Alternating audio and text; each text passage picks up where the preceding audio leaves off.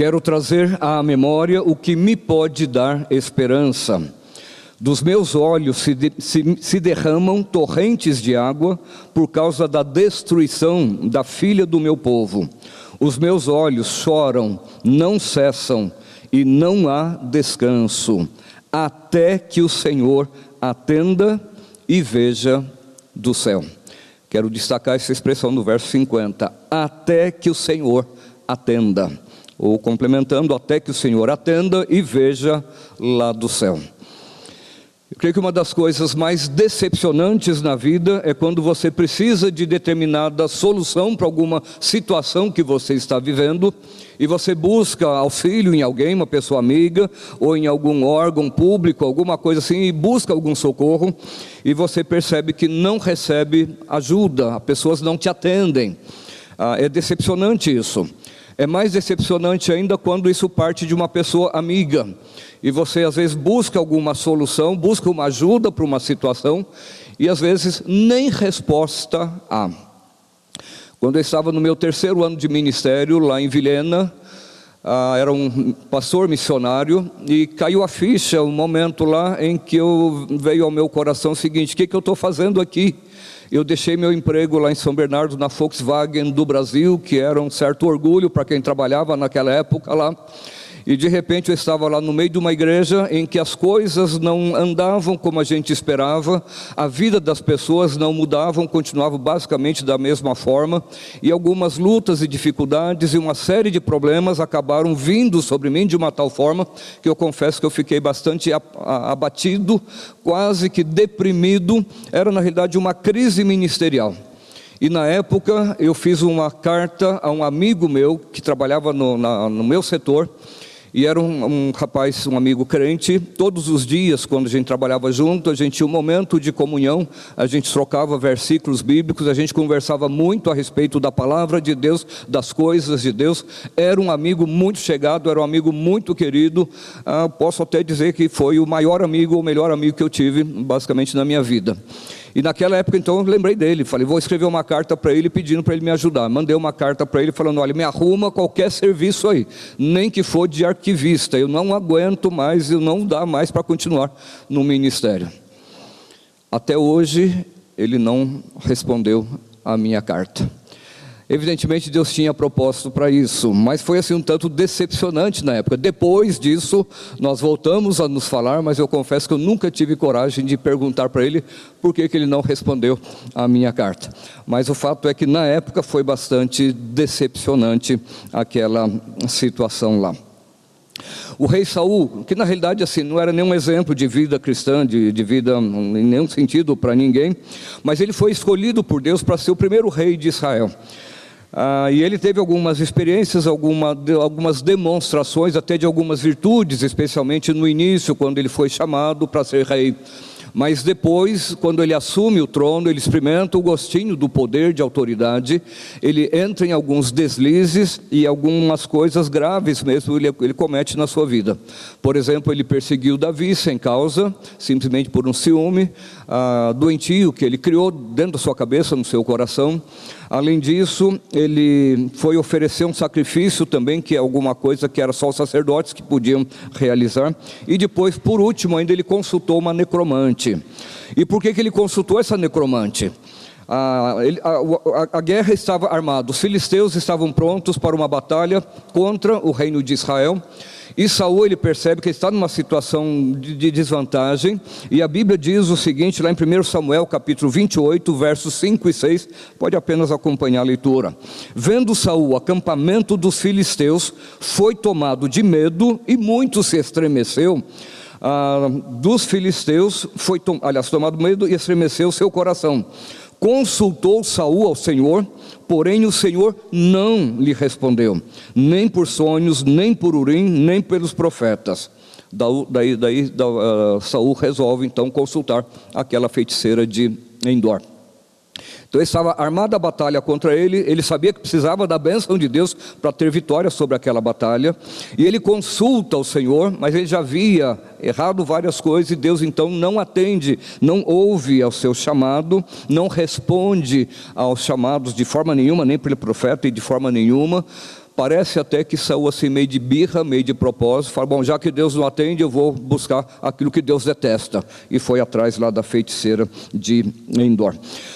É decepcionante quando a gente busca uma resposta e não encontra. Mais grave é quando nós buscamos, ou alguém pode buscar de Deus alguma resposta no momento aflitivo, no momento difícil na sua vida e não encontra uma resposta.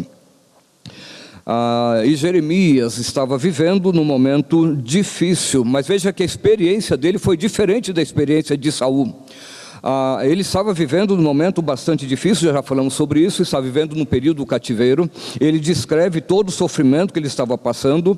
Ah, depois podem ler aí com mais vagar, em Lamentações 3 mesmo, a partir do último versículo que nós vimos a semana passada, ali pelo verso 39 até o verso 45.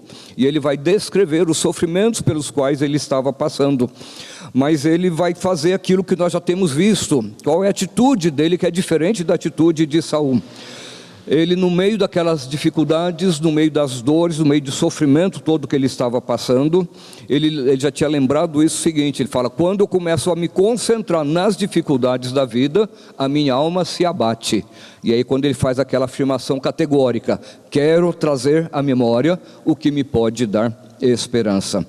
E o que, que podia dar esperança ao seu coração, além de todas aquelas outras coisas que nós vimos, que hoje não vamos repetir por causa do nosso tempo aí. O que mais que trazia esperança ao coração de Jeremias? Vamos ver o nosso décimo ponto hoje. Era a resposta de Deus. Veja o que, que ele diz lá. Ah, ele diz que ele estava no meio das dificuldades, ele chorava, havia torrentes de água por causa da destruição filho, da filha do povo, os olhos choravam, não cessavam e não havia descanso, mas ele diz: até que o Senhor atenda. Ah, isso que eu queria destacar. O que trazia esperança ao coração de Jeremias também, entre outras coisas que nós já vimos, é isso: é a resposta de Deus. A resposta de Deus que vinha, ou a resposta de Deus até que viria. Ah, só repetindo aí o verso 50, até que o Senhor atenda e veja lá do céu. Os versos 55 e 56, se você tiver com a Bíblia aberta aí, acompanha. Veja que ele diz o seguinte: Da mais profunda cova, Senhor, invoquei o teu nome. Ouviste a minha voz, não escondas o ouvido aos meus lamentos, ao meu clamor. Veja que para Jeremias a resposta de Deus, não só para Jeremias, mas para Jeremias e para nós também, que vamos ter a mesma postura, ou que vamos procurar aprender com Jeremias. Veja, a resposta de Deus traz esperança àquele coração que está sofrido, que está angustiado, que está sofrendo dores, que está chorando muitas vezes, assim como trazia esperança ao coração de Jeremias, pode trazer esperança ao nosso coração, especialmente alguém que possa estar passando por momentos momentos difíceis. Somado à questão da pandemia, que já é um sufoco terrível para todos nós, mas além disso, pessoas passam por outras aflições dentro de casa, muitas vezes angústias da própria alma, do próprio coração e outras circunstâncias ligadas ao trabalho, ligadas a uma série de outras coisas, como alguns irmãos nossos perderam entes queridos esses dias. Porque que a resposta de Deus trazia esperança ao coração de Jeremias e pode trazer esperança ao nosso coração também. Vamos ver algumas coisas. Primeiro, ele sabia, Jeremias sabia que o Senhor responde, que o Senhor atende ao anseio, ao clamor daquele que vai a ele. E quando a gente pensa nisso, que Jeremias sabia que Deus responde, que Deus atende, que Deus vem em socorro, nós sabemos ah, de uma outra coisa que está ligado a isso, é que Deus se importa conosco. Vivemos em dias complicados em que, assim, por várias circunstâncias, né? Mas assim, é o corre-corre da, da, vida, todo mundo tem os seus afazeres, todo mundo tem as suas lutas, todo mundo tem as suas dificuldades. Muitas vezes uns não podem ajudar os outros, até gostariam de ajudar os outros, mas vivemos basicamente num mundo em que grande parte das pessoas não se importam com a maioria das pessoas não querem saber se alguém está sofrendo, às vezes prefere nem conhecer a dificuldade das pessoas para não ter um drama de consciência. Então prefere não, não saber. É aquela ideia, o que os olhos não vê, o coração não sente. Então tem gente que não se importa, mas tem outros assim, até que se importaria, mas acabam não podendo ajudar. E quando nessa situação difícil, né, as pessoas vivem basicamente dentro daquela ideia, cada um para si e Deus para todos. Né? Ah, eu malemar consigo dar conta da minha vida, não vou dar conta da vida de outras pessoas. Então a gente se sente muitas vezes assim, praticamente desamparado. É muito triste essa situação. Nesse tempo de pandemia, ah, parece que os corações têm se amolecido um pouco mais, algumas pessoas têm uma preocupação um pouco maior, mas a gente sabe que isso não dura muito tempo. Aí ao coração oração de Jeremias, ele dizia: Eu quero trazer a esperança, aliás, a memória, aquilo que me pode dar esperança, e uma das coisas, isso, era a resposta de Deus, a resposta de Deus aos seus clamores, era a resposta de Deus às suas orações, porque ele sabe que quando Deus responde à sua oração, ele sabia disso, Deus se preocupava com ele, Deus ah, tinha realmente, ou considerava, ah, ou tinha assim, uma certa uma preocupação com ele. É tão bom quando a gente sabe que alguém se preocupa conosco, mesmo dentro do, do meio em que nós vivemos, quando alguém que tenha relevância para nós, ou mesmo que não tenha relevância para nós, mas alguém nos vê numa situação difícil e nos ajuda, isso é bom demais. Né? Eu já passei por várias situações em que eu precisei de ajuda, não apareceram mãos que pudessem me ajudar, mas em outras circunstâncias Deus parece que manda como que anjos para nos ajudar a estender a mão e alguém que se importa na realidade conosco. E quando nós pensamos nisso, alguém se importa conosco, e quando nós pensamos que Deus se importa conosco, isso realmente é maravilhoso isso enche o nosso coração de esperança. Por isso, Jeremias, assim como Salmo salmista, lá no Salmo 116, ele se animava em continuar clamando ao Senhor. Salmo 116, verso 1 e 2. Uh, ah, se lembrarem lá, puxa pela memória, mas ele diz lá: Amo o Senhor, porque Ele ouve a minha voz, porque inclinou para mim os seus ouvidos, invocá-lo-ei enquanto eu viver. Veja com, como que isso trazia esperança ao coração de Jeremias, sabe, o fato de saber isso, saber que Deus atende a nossa oração. Deus atende a nossa oração porque Ele se preocupa conosco, porque ah, Ele se importa conosco. Não que haja alguma importância, alguma virtude, algum valor em nós mesmos, mas é para nós, aliás, para Ele, né, de alguma forma, Ele nos dá uma certa importância e, nos, e se importa com os nossos problemas, as nossas aflições. Quando a gente pensa que Jeremias fazia isso, ele clamava ao Senhor, sabendo que Deus respondia, sabendo que Deus haveria de atendê-lo. Essa é a colocação que ele faz lá. Até que Deus atenda, até que o Senhor atenda lá do céu, veja, né? Por quê? Por que isso era importante também para ele? Porque ele sabia, e nós sabemos também o seguinte: que orar não esperando resposta da parte de Deus, isso é tolice. Ah, não tem sentido, por exemplo, eu clamar ao Senhor ah, se eu não espero que Ele vai responder a minha oração, se eu espero que Ele não vai atender, se eu fico naquela, se eu estou orando por orar, eu jogo a minha oração, deu que der, vamos ver se de repente Deus atende, alguma coisa assim. Não, Jeremias ele clamava e ele diz: até que o Senhor atenda. É isso que ele diz lá no verso 50 que nós lemos aqui: até que o Senhor atenda e veja lá do céu. Orar também não esperando a receber receber resposta é uma afronta a Deus. É, é, colocar a palavra de Deus em dúvida, é duvidar da fidelidade de Deus, é duvidar da bondade de Deus, é duvidar do amor de Deus que Ele tem para conosco e um amor tão grande também. Mas quando a gente pensa nisso, que Deus atende a nossa oração, Ele responde, Ele vem em nosso socorro, nós temos que lembrar o seguinte: que nem sempre vai ser no tempo que nós esperamos ah, nós devemos saber também que nem sempre vai ser da maneira como nós esperamos que Ele vai responder às nossas orações. Quando eu fazia o curso técnico, tinha um professor que ele era, ah, era um curso secular, mas ele era um pastor evangélico da igreja metodista. Ele contou um dia lá durante a aula a respeito da vida dele, que quando ele era jovem ele se apaixonou por uma outra moça, uma moça que era bem bonita, a moça. E ele queria casar com ela de todo jeito, mas a moça o rejeitou e acabou não casando com ela. Depois de alguns anos, de vários anos, ele encontrou com aquela moça que ele havia se apaixonado por ela, e aí ele deu graças a Deus de não ter dado certo aquele casamento. Ah, no momento ele ficou triste, ficou até meio revoltado contra Deus quando ele recebeu a negativa da moça, mas lá na frente ele falou: Olha, valeu a pena, a esposa que ele estava era muito mais bonita, pelo menos depois de decorrido alguns anos, do que aquela que ele sonhava lá no passado. Então, nem sempre Deus vai atender os nossos pedidos da maneira como nós queremos e no tempo que nós queremos. Mas então, em primeiro lugar, o que, que trazia esperança ao coração de Jeremias? Era a resposta de Deus. Né? Por quê? Porque ele sabia que Deus responde. E ele sabia que se Deus responde é porque Deus se importava com ele. E nós podemos e devemos guardar isso e trazer isso no coração. Mas quando a gente pensa nisso, também pensa especialmente em Jeremias aqui, ele aguardava uma resposta, porque ele diz lá que ele chorava e clamava ao Senhor, mas diz até que o Senhor atenda e veja lá do céu. Mas enquanto ele aguardava a resposta de Deus, veja que havia sofrimento, havia dor, havia lágrimas. Os problemas não desaparecem assim. Jeremias sabia que as dificuldades, os problemas, os sofrimentos fazem parte da vida. É aquilo que nós chamamos são as contingências da vida. São experiências amargas e difíceis que todos nós seres humanos estamos sujeitos a viver no mundo de pecado.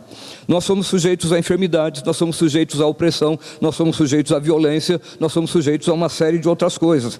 Algumas pessoas no meio evangélico acham que o crente está praticamente revestido de uma proteção da parte de Deus tão tão grande que nem o mal, nenhum tipo de problema o, o, o acomete.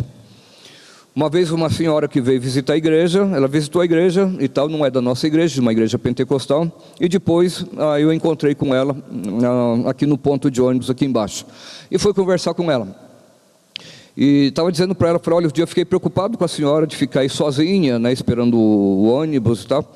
Ela falou, não, não tem problema não não acontece nada porque o sangue de Cristo tem poder. Então, sangue de Cristo me cobre e nenhum problema acontece. Essa é uma ilusão, né? algumas vezes Deus livra, mas nem sempre Deus livra, muitas vezes é propósito de Deus que a gente vai passar por algumas dificuldades. E Jeremias sabia disso, né? então veja o que, que ele diz lá nos versos 46 até os, o, o 49. Ah, ele diz lá: Todos os nossos inimigos abriram a boca ah, contra, ah, abriram contra nós a boca. Sobre nós vieram o temor e a cova, a assolação e a ruína. E aí do verso 48 ele diz: Dos meus olhos se derramam torrentes de água por causa da destruição da filha do meu povo. Quando fala em torrentes de água, não é um sofrimentozinho qualquer, não. Não é uma dificuldade qualquer que a gente passa no dia a dia, não. É alguma coisa mais séria. Verso 49: Os meus olhos choram, não cessam e não há descanso. Então a dor, o sofrimento era algo muito intenso. Então veja, enquanto a resposta de Deus não vem, nós estamos sujeitos a dores, sofrimentos e lágrimas também. A vida cristã não é mar de rosas, não é livre, não é isenta de dificuldades, pelo contrário, muitas e muitas vezes nós temos que parar e pensar e lembrar que há muitas dificuldades pelas quais nós temos que passar ainda. Nós já vimos no estudo, no início desse estudo, que a vida do crente passa por várias dificuldades também, né? Mas lembra, especialmente quando ele fala aqui a respeito de, de lágrimas e de sofrimento, há vários e vários textos da Escritura que falam sobre isso. Eu vou pegar só alguns. Por exemplo, Salmo 6, verso 6. O salmista diz lá: Estou cansado de tanto gemer Todas as noites faço nadar o meu leito, de minhas lágrimas o alago. Quer dizer, vejo sofrimentos da vida, talvez por causa até de pecados. Salmo 39, 12. Ouve, Senhor, a minha oração, escuta-me quando grito por socorro. Não te emudeças à vista de minhas lágrimas, porque sou forasteiro à tua presença, peregrino como todos os meus pais o foram. Atos 20, 19. Aí Paulo diz: servindo ao Senhor com toda a humildade, lágrimas e provações que, pelas ciladas dos judeus, me sobrevieram. E 2 Coríntios 2,4: Porque no meio de muitos sofrimentos e angústias de coração, vos escrevi com muitas lágrimas, não para que ficasseis entristecidos, mas para que conhecesseis o amor que vos consagro em grande medida até que a resposta de Deus não venha, nós devemos estar lembrando. Estamos sujeitos a passar por várias dificuldades, várias tribulações. É maneira de Deus lidar conosco, é maneira de Deus estar nos ensinando. Às vezes a resposta de Deus não vem de uma forma imediata, senão nós nem perceberíamos que é a ação de Deus, senão nós não aprenderíamos aquilo que devemos aprender através dessas dificuldades e sofrimentos da vida também. Um outro detalhe a destacar nessa questão ainda desse sofrimento enquanto a resposta de Deus não vem, mas percebe que o sofrimento de Jeremias não era um sofrimento somente por si, mas era um sofrimento por causa do povo de forma geral. Veja de novo, verso 48: Dos meus olhos se derramam torrentes de águas por causa da destruição da filha do meu povo. Ele não está voltado apenas para o seu umbigo, ele não é egoísta em termos de pensar em sofrimentos. Verso 49: Os meus olhos choram e não cessam e não há descanso. E não era só por causa dos seus problemas, da sua aflição, da sua dificuldade, mas era por causa que o povo todo estava sofrendo. Às vezes nós nos preocupamos apenas conosco no meio de todas essas dificuldades que enfrentamos. Nós olhamos as nossas dificuldades, que são grandes, são é, muito terríveis às vezes, e nós não, olhamos e não choramos até pela dificuldade de outros. Eu já compartilhei aqui, sempre me impressionava às vezes que eu ia visitar o senhor Aristides. Ele foi viajar agora para o interior e só deve voltar agora depois da pandemia, se Deus quiser. Mas quando eu ia visitar lá a Dona Maria, e ele estava lá naquela luta, quem foi visitar sabe das dificuldades que ele estava passando, ah, dificuldades até financeiras, dificuldades de cuidar da sua esposa. Mas basicamente toda vez que eu chegava lá, uma das primeiras perguntas que ele fazia era: e aí, como é que está o Cidinho? Como é que está seu filho? Né? Ah, quer dizer, no meio das dificuldades toda que ele estava passando, a preocupação dele era com o Cidinho. Seu Domingos era basicamente a mesma coisa, ia visitá-lo lá ele doente, às vezes no hospital, e a preocupação dele era em relação à família, como é que está a dona Silvia, como é que está isso, como é que está aquilo. Eu acho tão lindo, tão maravilhoso essa questão, e Jeremias tinha esse sentimento também. Então, no meio da, das dores, das dificuldades, sofrimentos que a gente atravessa na vida, aprendamos com Jeremias. Ah, o que trazia esperança ao seu coração, e isso ajudava a ter essa postura, né? É que ele sabia que Deus responde, sabia que Deus atende, sabia que Deus acode. Ah, mas enquanto Deus não age, ele sofria, tinha dificuldades, mas ele perseverava, ele permanecia aguardando e esperando em Deus e também se preocupando até com outros em meio aos seus sofrimentos. Mas uma outra coisa que, ligado a essa questão da, de que Deus atende a, oração, nós podemos ver também que ele sabia que Deus atende a oração e não é por insistência. Quando a gente olha o texto, dá uma certa impressão de que Jeremias tinha essa atitude de que, ah, é assim, eu vou clamar, eu vou clamar até Deus atender. Né? Tipo assim, eu vou vencer a Deus nem que for pelo cansaço. Eu tenho certeza que ele sabia que não era assim. Ele simplesmente aguardava em Deus e não era para vencer a Deus pelo cansaço. Primeiro, ele sabia como Isaías declara, que Deus diz lá em Isaías 40, verso 28, ele diz assim: Não sabes, não ouviste que o eterno Deus, o Senhor, o Criador dos fins da terra, nem se, não se cansa e nem se fatiga, então não adianta querer vencer Deus pelo cansaço, na oração, quando nós clamamos, estamos em meio às maiores dificuldades às vezes, não vamos vencer a Deus pelo cansaço para que Ele nos atenda, não é assim, e eu creio que Jeremias sabia muito bem disso. Em segundo lugar, também a gente pode saber que a gente não vence a Deus pelo cansaço, pelo muito falar, ah, por teimosia ou por persistência, aliás, por insistência, desculpe, ah, porque Jesus ensina lá em Mateus 6, 7 e 8, dizendo que quando a gente fosse orar, não devíamos ser como gentios que presumiam que pelo muito falar seriam atendidos. Os irmãos conhecem aquela parábola que Jesus contou também a respeito de uma viúva que tinha uma causa e ela ia lá no juiz clamando e insistia com aquele juiz e etc. Até que uma hora o juiz fala o seguinte: Olha, eu não temo a Deus e, e geralmente eu não atendo esse tipo de gente, mas eu vou acabar atendendo que essa mulher me dá sossego. Era mais ou menos isso, a impressão que dá que a parábola estava ensinando isso, que nós temos que ser insistentes com Deus até que Ele nos atenda. Alguns grupos por aí que têm esse tipo de filosofia ou esse tipo de ideia. Mas o que Jesus ensina, na realidade, não é a sermos insistentes na oração, mas a sermos persistentes, a não desanimarmos. Por exemplo, em Lucas 18:1, a Bíblia registra lá que Jesus contou uma parábola sobre o dever de orar sempre e nunca esmorecer. 1 Tessalonicenses 5,17 diz lá: orai sem cessar, nem mesmo que a resposta não veio ainda, continue orando. Daniel 12, 13, o último versículo Daniel diz: Tu, porém, segue o teu caminho até o fim. Jesus, lá em Lucas 9, 62, ensinando sobre a persistência na vida cristã, ele fala que quem coloca a mão no arado e olha para trás não é apto para o reino de Deus. Quem é apto para o reino de Deus não desanima no caminho, né? Em 2 Reis, capítulo 13, verso 18 e 19, tem um episódio entre Eliseu e o rei Joás. Ah, o, rei, ah, rei Joás foi visitado por, pelo, por Eliseu, o profeta Eliseu, já praticamente no final da sua vida, no final da vida de Eliseu e até mesmo na vida de, de eh, Joás também. E Eliseu manda a Joás primeiro atirar uma flecha pela janela. Ele atira uma janela, uma flecha pela janela, e Eliseu faz uma profecia lá, flecha da vitória, etc. E tal. Daí ele manda o rei Joás falou: atira algumas flechas no chão. Aí o rei pega, atira uma, atira duas, atira três e para. Aí Eliseu fica bravo, fala: Por que, que você atirou só três? Você tinha que ter atirado um monte, porque assim você ia vencer os sírios até consumi-lo, mas agora você vai ter uma vitória parcial. Né?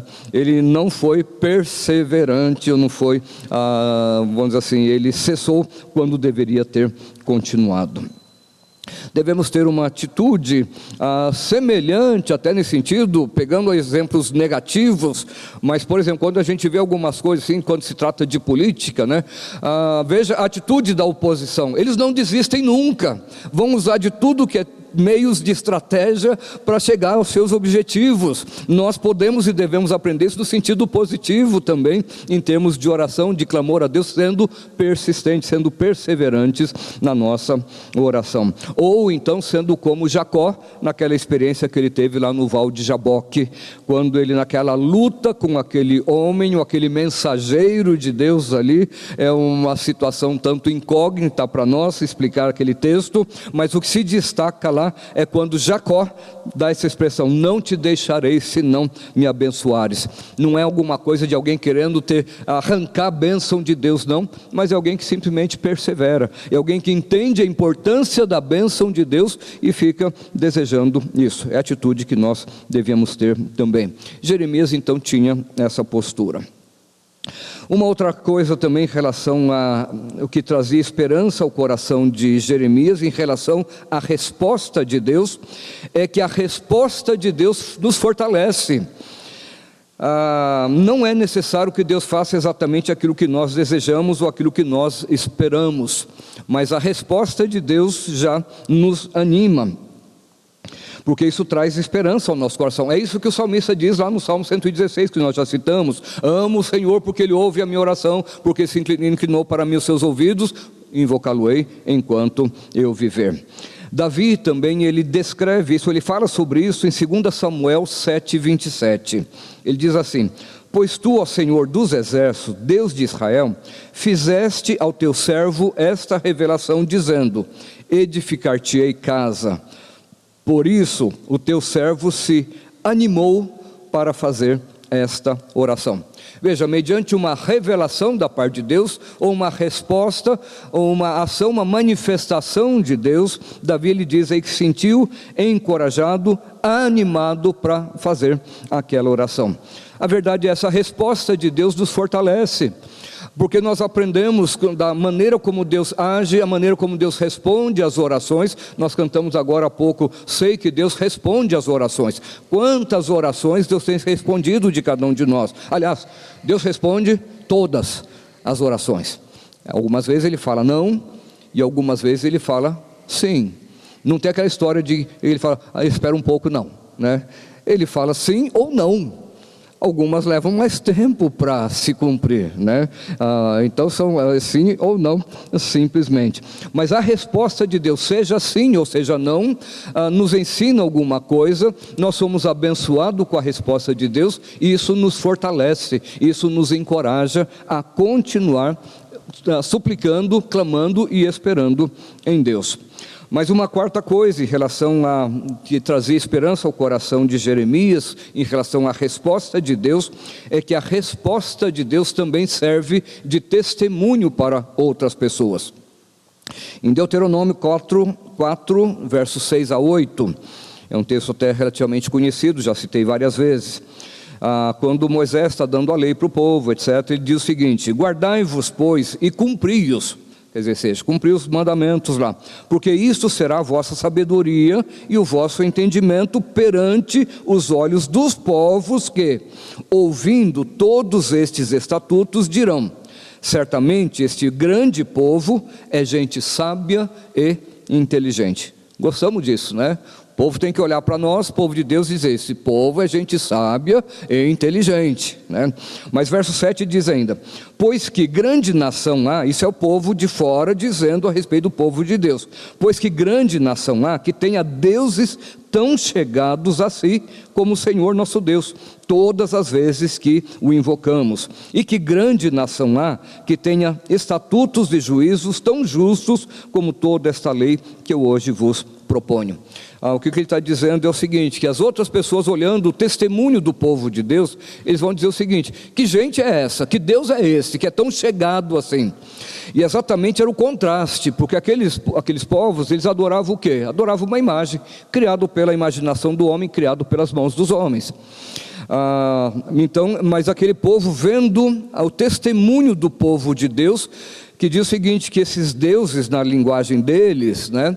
Eram deuses achegados, ou seja, Deus que respondia oração, Deus que se manifestava de uma forma assim muito clara e muito evidente. E é isso que acontece mesmo nos nossos dias, mesmo conosco, é o testemunho. Quando Deus responde às nossas orações, seja sim ou seja não, nós podemos ah, dar bom testemunho disso a respeito do nosso Deus. Por exemplo, quando Deus diz sim, alguém estava doente e tal, uma situação difícil, e a pessoa foi restabelecida, foi curada, e eh, nós podemos dizer para outras pessoas, pessoas, olha, nós oramos, a igreja orou e Deus restabeleceu, louvado seja o nome do Senhor. Mas quando Deus não cura, ah, mas Deus age nos nossos corações, trazendo conforto, trazendo consolo, que geralmente a pessoa de fora não tem esse conforto e esse consolo, e isso serve de testemunho. Então a resposta de Deus, seja sim ou seja não, é uma, vai trazer de alguma forma testemunho para as pessoas de fora. O tempo de Elias, ou naquele episódio de Elias com os profetas de Baal, também nos ensina a respeito disso. Lembra que fizeram, foi feito um desafio, Elias falou: Olha, vamos ver qual é o Deus de verdade então. Vocês façam o sacrifício, vocês preparam aí, façam o sacrifício, e depois eu preparo. O Deus que responder por meio de fogo é o Deus verdadeiro. Todo mundo achou legal, falou, beleza, vamos fazer isso. Ah, então Elias diz lá, 1 Reis 18, 37. Na, depois que os profetas de Baal já fizeram todo aquele pampeiro e não aconteceu nada, aí Elias agora, ele ora ao Senhor. E ele pede: Responde-me, Senhor, responde-me, para que este povo saiba que tu, Senhor, és Deus e que a ti fizeste retroceder o coração deles. E depois acontece aquilo que nós conhecemos: Deus se manifesta no fogo, a, a, água que foi derramada ali em volta do altar pega fogo também, se queima, e logo em seguida, no verso 39, agora a reação do povo diante dessa manifestação da resposta de Deus à oração de Elias. O que vendo todo o povo caiu de rosto em terra e disse: O Senhor é Deus, o Senhor é é Deus. Veja o testemunho. A resposta de Deus serve de testemunho para as pessoas lá de fora também. Ah, mas em quinto lugar também, a resposta de Deus trazia esperança ao coração de Jeremias, porque essa resposta de Deus é uma resposta graciosa, não é baseado em virtudes. Salmo 69, versos 16 e 17, o salmista diz assim: Responde-me, Senhor, pois compassiva é a tua graça. Volta-te para mim segundo a riqueza das tuas misericórdias. Não escondas o rosto ao teu servo, pois estou atribulado. E ele até pede: responde-me depressa. Veja que no começo ele diz: Responde-me, Senhor, pois compassiva é a tua graça. Ele não diz: Responde-me, Senhor, porque o Senhor sabe que eu sou teu servo Eu tenho dedicado a minha vida ao Senhor, o Senhor tem que me responder. Não, ele não está baseado nisso, não está baseado em virtude nenhuma. Mas por que, que eu digo que isso traz esperança ao coração de Jeremias, trazia, e traz ao nosso coração também? Porque a resposta de Deus é graciosa, porque não se baseia em virtudes nossas.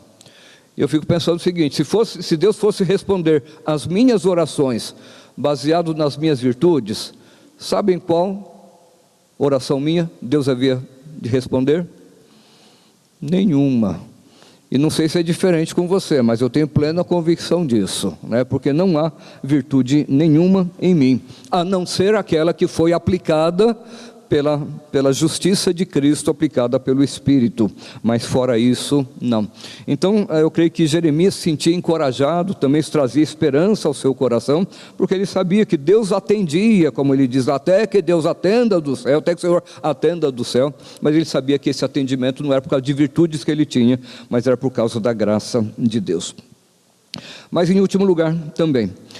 A resposta de Deus trazia esperança ao coração de Jeremias, porque essa resposta de Deus era aquele que clamava.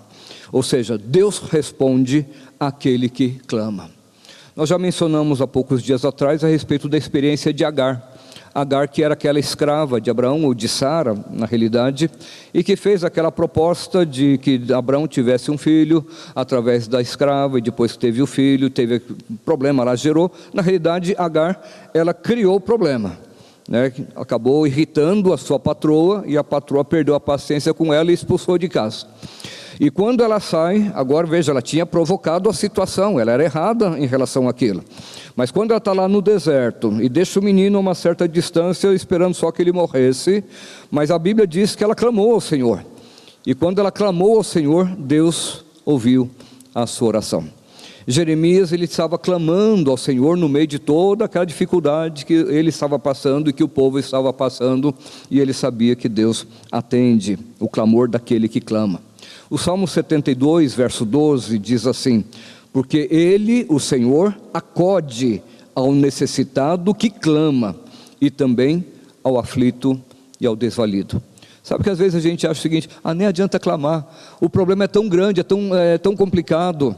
Ou às vezes assim, fui eu que causei o problema, agora Deus não vai me ouvir. Mas Deus ouve sim aquele que clama. Salmo 5, verso 2, também o salmista diz lá: Escuta, Rei meu e Deus meu, a minha voz que clama, pois a ti é que imploro. É como que o salmista diz: Senhor, eu estou clamando ao Senhor, e não tenho mais ninguém para clamar a não ser o Senhor. Me atende, Senhor. Jeremias 33, 3 e 4, que nós cantamos agora há pouco. Invoca-me, Deus diz, e te responderei. Anunciar-te-ei coisas grandes e ocultas que não sabes, porque assim diz o Senhor, Deus de Israel. Deus atende até gente que não clama. Quantas vezes eu sei respondido oração de pessoas que não clamaram, mas Deus se manifesta também, mas muito mais Deus há de atender a voz daquele que clama. Lá em Mateus 7, Jesus ensina: Pedi e dar-se-vos-á. Ah, eu tinha muito problema com esse texto, porque eu olhava o texto e falava assim: não, não é assim que funciona. Pedi e dar-se-vos-á. E eu tinha pedido algumas coisas a Deus, já contei aqui, quando era adolescente, pré-adolescente, não sei.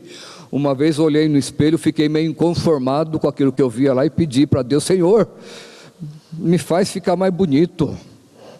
Aí acabei de orar, abri os olhos e estava do mesmo jeitinho, não tinha mudado nada. Mas eu lembrava lá, pedi dar-se-vos-á, e Deus não estava me dando. Até que um dia eu li um estudo do, uh, do bispo Raio sobre esse texto aí, e ele explica o texto lá ele diz: Pedi e dar-se-vos-á. Primeira coisa que o texto ensina é isso: que quando nós pedimos, Deus responde, exatamente a, a nossa palavra de hoje. Ah, que Deus não fica indiferente, nós nunca ficamos no, no vazio, nós nunca ficamos no vácuo, como a gente costuma dizer. Deus sempre vai responder às nossas orações. Pedi e dar-se-vos-á, quer dizer, Deus vai responder, e, mas Ele vai dar. Mas Ele vai dar o quê? Não sempre exatamente aquilo que nós pedimos, mas Ele vai dar alguma coisa. E o que, que ele vai dar desse alguma coisa? Ele vai dar alguma coisa que é boa para nós, alguma coisa que é para a glória dele, é alguma coisa que nós de fato necessitamos. Eu já citei aqui, se nós pedíamos, se eu pedir para Deus, Senhor, uh, seria tão bom o Senhor me dar um helicóptero, porque daí de repente eu não preciso ficar enfrentando o trânsito. Aí eu tenho certeza que muitos gostariam de ter um helicóptero, né? Eu acho que se eu pedisse isso para Deus, Deus ia olhar para mim assim e falar: você não tem vergonha na cara, não, né? Ah, te dei tantas coisas que você não merecia, que você nem precisava, e vem pedir um negócio desse, né? Ah, mas assim, Deus, ele atende realmente aquele que, que clama. Os profetas de Baal, a concluindo, né? Os profetas de Baal, eles suplicavam, gritavam, se retalhavam, se martirizavam ali e faziam, ficaram ali, insistiam ah, tempo e tempo até se cansarem, até não haver mais força praticamente para clamar, para gritar, para se retalhar. Sangue escorria literalmente daqueles, naquele momento lá, clamando e não havia nenhuma resposta, nada, absolutamente nada, total silêncio. Por quê? Porque clamavam aquele que não é Deus. Então, este que não é Deus não podia responder em hipótese alguma. Baal era que nem aquele que é descrito lá no Salmo 115: os ídolos, ah, que são obra de mão de homens, têm boca, não falam, têm olhos, não veem, têm ouvidos e não ouvem, têm mão, mas não apalpam, têm pés e não andam, som nenhum sai da sua garganta, quer dizer, não podem fazer nada. O profeta diz que eles são comparados com espantalho em pepinal. Em outro texto diz que são coisa ridícula. Quer dizer, é alguma coisa que foi feita pela mão do homem e o homem tem a capacidade de pensar e achar ah, que aquilo que ele mesmo fez é capaz agora de realizar ah, algum prodígio de alguma coisa. Então os profetas de Baal clamavam, clamavam e não havia resposta. Mas ah, Isaí, aliás, é Elias, ele simplesmente ele não faz nenhum pampeiro, nenhuma encenação fantasiosa ou ah, espetaculosa, mas ele faz uma oração séria, curta até, mas muito solene e muito confiante, e o Senhor se manifesta de uma forma extraordinária. É assim que Deus age. Olhando a experiência de Jeremias, ele diz: Quero trazer à memória o que me pode dar esperança. E uma das coisas, entre outras, que nós, o que nós vimos hoje, que, que era? Era a resposta de Deus. Podemos e devemos clamar ao Senhor. Não sei como é que está a vida de cada um de nós. No meio dessa pandemia, alguns trancados dentro de casa, alguns talvez prontos para perder emprego, não sabe como é que vai ser o mês que vem. Aliás, ninguém de nós sabe como é que vai ser o dia de amanhã, como é que vai ser a semana que vem, como é que vai ser o mês que vem, o que, que vai acontecer. São tantas coisas acontecendo ao mesmo tempo, no meio desse emaranhado todo. Nós nos vemos na pele de Jeremias, lá em que ele vê toda essa dificuldade, os inimigos oprimindo, ele chorando diante do Senhor, clamando, e no meio disso, talvez, ainda soma pecados no nosso coração problemas interiores, problemas de crise existencial, pessoas que começam a ficar abatidas, pessoas começam a entrar em depressão, pessoas talvez começam a entrar até mesmo em desespero. Gente que talvez não consiga mais sair à rua de medo de ser contaminado, medo de ser entubado, medo de sofrer em hospital, medo de morrer e tantas outras coisas ah, que são, de uma certa forma, ah, possibilidades até mas nós podemos trazer no coração isso, trazer à memória isso que pode nos dar esperança. Que Deus, Ele atende, que Deus responde às nossas orações. E talvez haja alguém também que esteja precisando só ou basicamente daquilo que é mais importante, esteja precisando de salvação. Sua alma está angustiada, ah, seu coração temeroso até demais em relação a toda essa circunstância que vivemos, e talvez até a pessoa comece a pensar mais de perto sobre a possibilidade de partir para a eternidade e que talvez não esteja preparado ainda. Lembra lá de Jeremias mesmo dizendo: Invoca-me e te responderei. O apóstolo Paulo também, ele dizendo lá em Romanos 10, ele diz: Todo o que invocar o nome do Senhor será salvo. Isso traz esperança ao nosso coração. Porque nós clamamos e Deus atende, trazendo salvação para aquele que ainda está perdido, para aquele que está sem Cristo. Clame ao Senhor, confia em Cristo e unicamente em Cristo para a salvação. Mas para aquele que já tem Jesus, mas que está enfrentando dificuldades também dentro do seu coração, praticamente na sua vida, tão agitada, tão atribulada, clame ao Senhor também.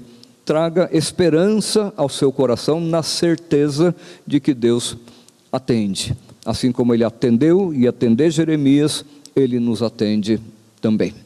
Que Deus abençoe, fortaleça a nossa fé, a nossa confiança de que nós podemos clamar a Ele, que Ele ouve e que Ele nos atende também, segundo a vontade dEle, no tempo dEle e da maneira dEle também.